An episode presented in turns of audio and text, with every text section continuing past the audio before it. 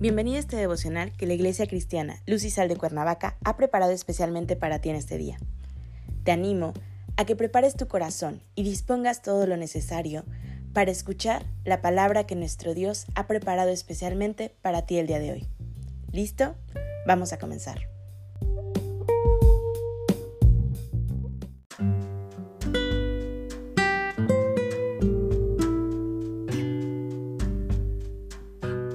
Hola, ¿qué tal? Es un gusto saludarte el día de hoy. Bienvenido. Recuerda que estamos en nuestra serie ¿Cómo descubrir la voluntad de Dios?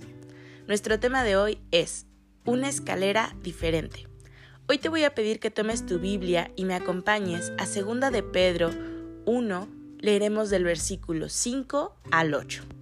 La palabra nos dice, Vosotros también, poniendo toda diligencia por esto mismo, añadid a vuestra fe virtud a la virtud, conocimiento. Al conocimiento, dominio propio. Al dominio propio, paciencia. A la paciencia, piedad. A la piedad, afecto fraternal. Y al afecto fraternal, amor.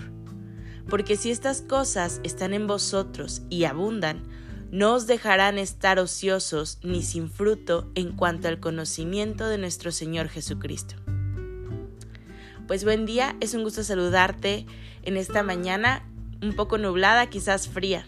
Y voy a preguntarte algo que quizás parezca obvio, pero ¿tú sabes qué es una escalera?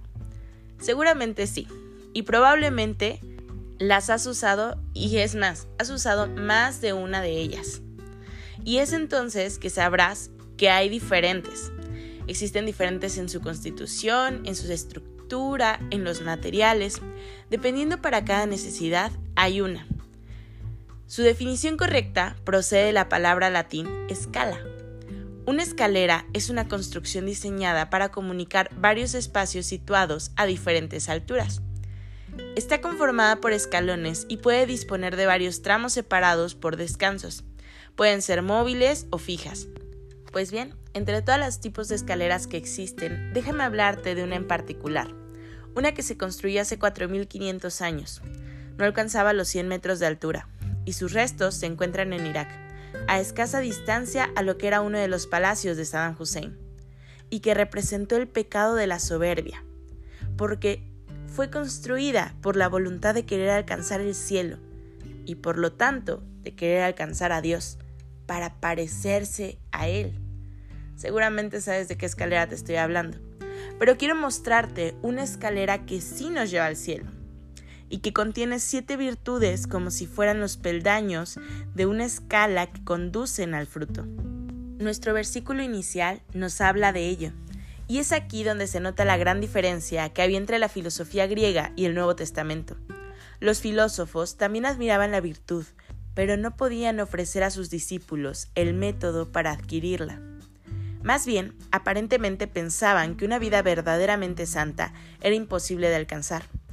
En cambio, aún antes de hacer una lista de las virtudes cristianas, Pedro expuso la base para adquirirlas mediante el conocimiento de aquel que nos llamó para su gloria y excelencia, nuestro Señor Jesús, por medio de las cuales nos ha dado preciosas y grandísimas promesas, para que por ellas llegaran a ser participantes de la naturaleza divina. A continuación, el autor dice directamente a los destinatarios de la carta, y por ende a nosotros también. A los santos que vivimos aquí, en donde se encuentra Lucisal, en Cuernavaca, o a los santos que escuchan en donde tú estés en este momento reproduciendo este audio. Todo cristiano debe incorporar virtudes a su vida, las virtudes que leímos en nuestro texto inicial, y déjame repetírtelas. Dice nuestro texto, poniendo toda diligencia por esto mismo, también añadid a vuestra fe virtud, a la virtud conocimiento, al conocimiento dominio propio, al dominio propio paciencia, a la paciencia piedad, a la piedad afecto fraternal y al afecto fraternal amor. Esa actuación es lo normal y corresponde al crecimiento, desarrollo y madurez de un hijo de Dios.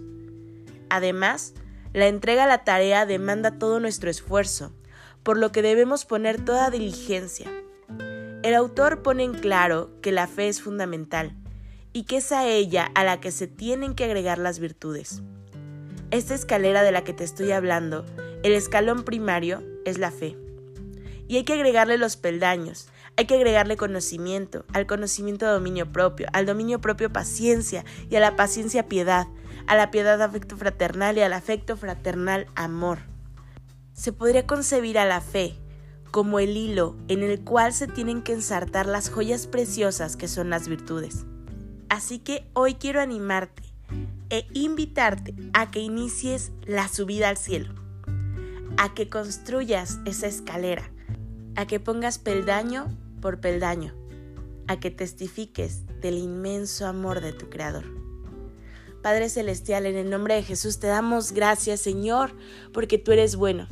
Gracias, Señor, por todas tus maravillas y por tus misericordias.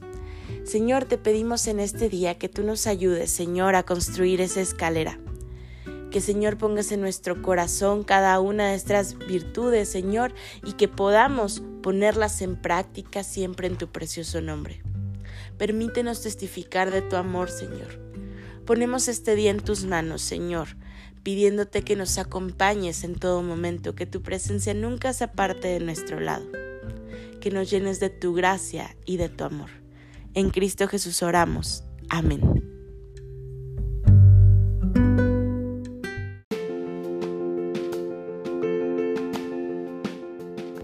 Sido un placer compartir la palabra contigo el día de hoy. Te animo a que no te pierdas ni un solo devocional de esta serie. Te espero aquí el día de mañana. Y recuerda, conecta con Dios.